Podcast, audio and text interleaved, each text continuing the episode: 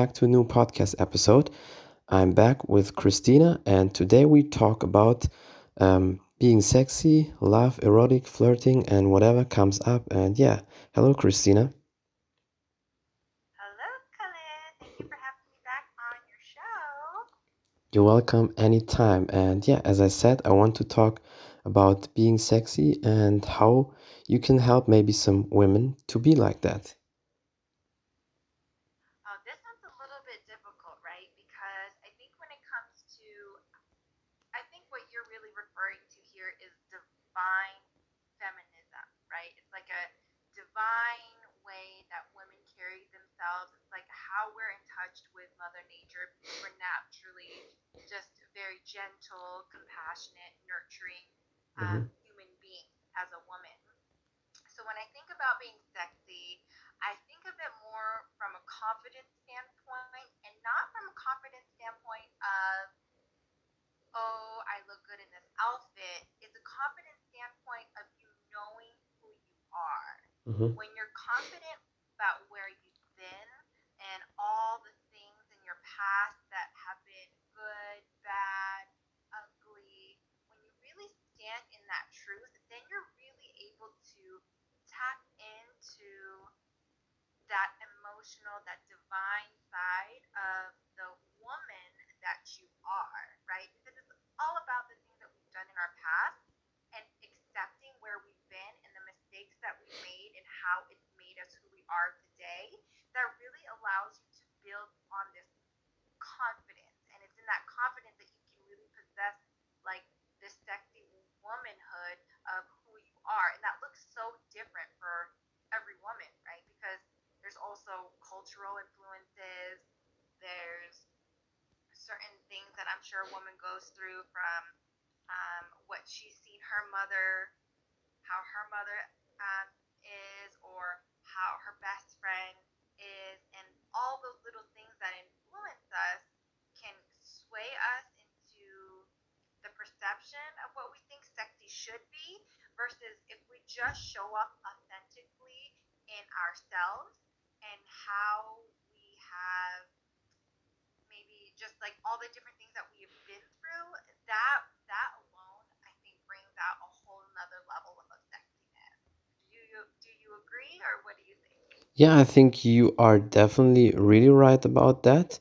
And confidence plays an extremely big role. I think um, when you have zero confidence, then I think you can't you can't be like that. And all you're saying is definitely true. So yeah, that's why I asked you because in my opinion, you're a power lady and you can help so many people with that.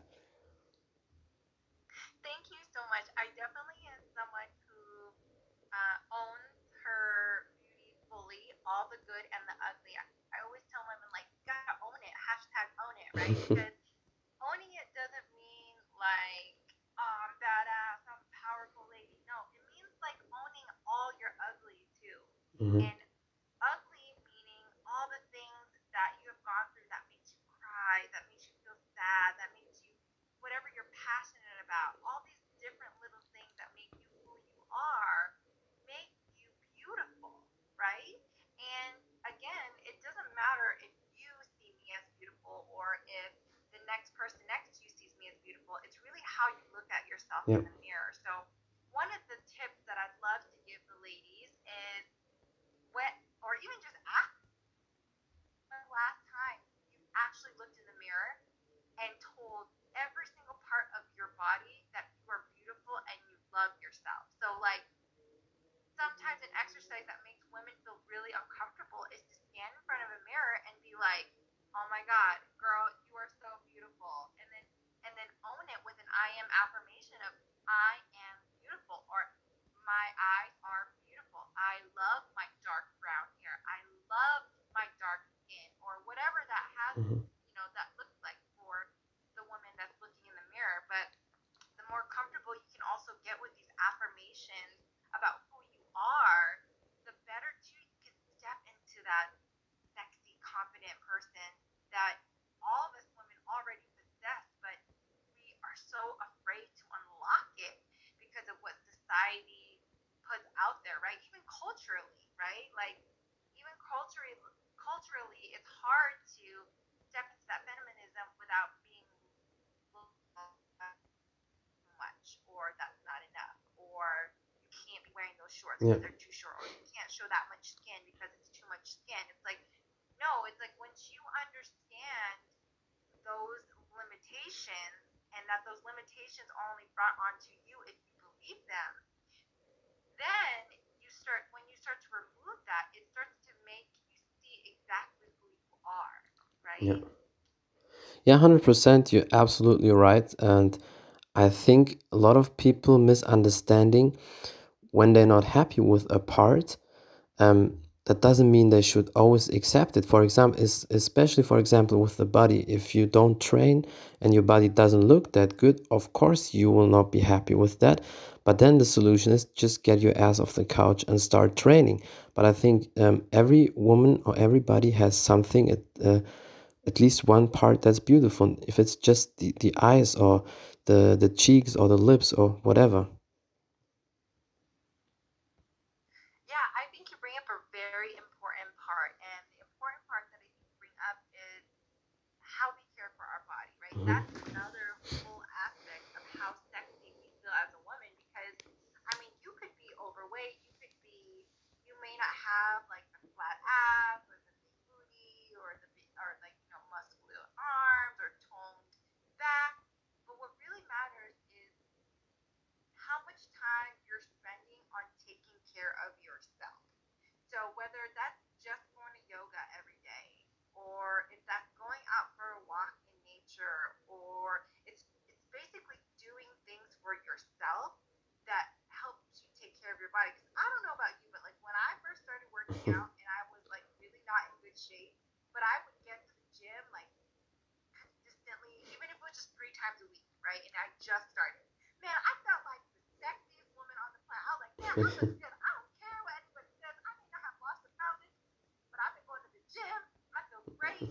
Like, and it's those little things that you do for yourself, especially when it comes to taking care of your body, right? Yeah. Like, because really what that says when you take care of your body is that you're also taking care of your mind because you have to be able to overcome whatever mental limitations you have in your mind and it's like mind over body right like and when you make that connection you end up taking care of both together Yeah. so that is definitely like another aspect of sexiness or owning your sexy or reclaiming your sexy is taking care of yourself. And you know, a lot of times in like day and age people talk about self love, right? Self love this, like journal, you know, meditate, soak in a bath. And I do all these things, right? But it's because I love myself and that's another aspect I think of being sexy is loving yourself and doing the little things every day to to do things for you that feel good Mhm. and that looks different again for everyone but when you take the time to find out what it is about yourself that you enjoy and what and how you love yourself better then it also falls into place more of how you reclaim that sexy of the sexy part of you or that divine feminism Yeah, absolutely. I mean, you do a lot for yourself, and especially with the training, um, to your question, I always feel amazing and strong and everything. And mentally, you're also so sharp, and that's why a lot of people who train a lot, they have a great self-confidence,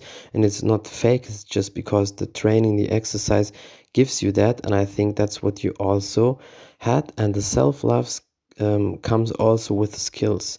The more skills you have, or the more secure you are in one aspect, and then it builds yourself. So if somebody has zero interest and is maybe too average or doesn't uh, have anything or any hobby, whatever, and then of course they feel also insecure and not really um, the self love. Or what do you think?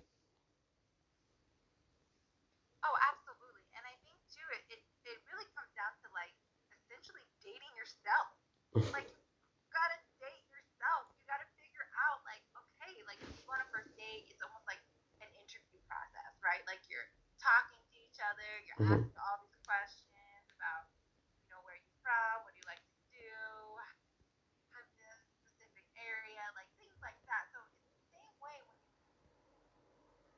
start dating. Yep.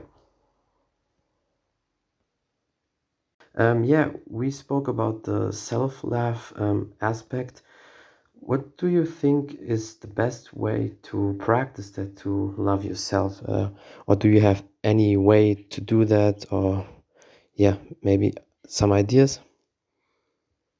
Yeah, so I think the the best way to practice self-love is like dating, right? Like dating can be awkward. You have to ask a lot of really basic questions like where are you from? What do you do?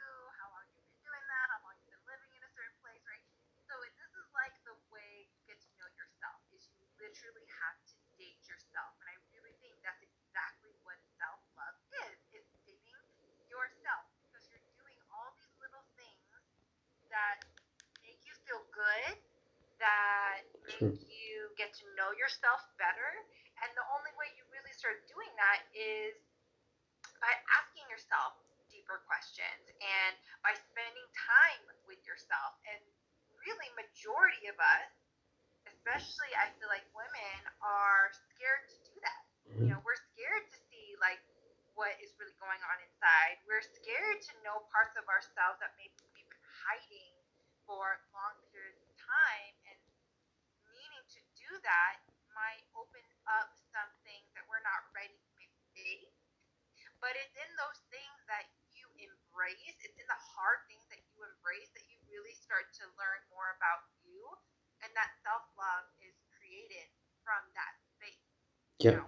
So definitely start dating yourself. Yeah, that's definitely a great idea to do that, date uh, yourself, uh, because I think you get more out of that than dating other people. Uh, or what do you think? What was that? Say it one more time. I said dating yourself, you get definitely more out of that than dating um, other people. Oh, absolutely. Absolutely. I think that, I mean, you can still get something out of dating other people depending on what your goals are, right? When you start. Um, I know personally for me, uh, I, so I just recently got a divorce back in January. We've now officially been separated for a year because I moved out a year ago, which is crazy hmm because I just got a notice in my email to re-sign my one-year lease, which is just crazy. I That's mean, crazy. this 2020 has been nuts, right? So everything has ha- been happening so fast. But for me, when I think of dating, now I have not been single in 14 years. 14 years. I'm what you would call like a serial serial monogamous. I like find somebody, I like vibe with them real hard, and then I'm like in a relationship full on like deep, right? I'm just like all in or all nothing. So, um, so for me, like even right now with dating, dating looks like time to get to know someone, just not rushing and having fun. So you just have to also ask yourself when it comes to like reclaiming your sexy or owning your sexy, like what are your goals in being sexy? Like if it's to get attention, then you gotta really dig deep and ask yourself, why am I wanting attention based on what I'm wearing or how much makeup I have on or what type of shoes I'm wearing, right? Like it comes down to okay, why am I trying to be sexy? And really, because you're a woman, you don't even have to try, girl. You don't have to try to be sexy. The thing is, we all have this like inner light of again feminism that shines in its own authentic way when you own who you are. So that is a really important question. I think that you should ask yourself when you start dating yourself. Um, is why do I want to be? Where does my sexiness come from? Um, and who am I trying to be sexy for? Because at the end of the day, it really is all for you, like yourself personally. Do you do you think like what what do you think Khalid like turns you off about a woman who may be portraying sexy in a negative way? Well, uh, first of all, I like that you asked me now the question. Um, for me, it's uh, it definitely turns me off because I think why is she doing that? It's like playing games, and I don't like playing games. and it's like what is the reason behind that maybe you're insecure or you need to prove something or do you want uh, me just as a test to show yourself okay i can still get attention and i will still find a man who uh, gets horny um, when he sees me or whatever. So that's that will be my first thought. And then i don't have time for that bullshit. For me would be immediately okay bye yeah, I don't think anybody has that, right? Nobody has that time to like deal with an egotistical uh, standpoint because what you're really talking about here is like anybody, male or female, who operates from a from a place of ego, right? Like when you're all about yourself to the point where it's self-serving.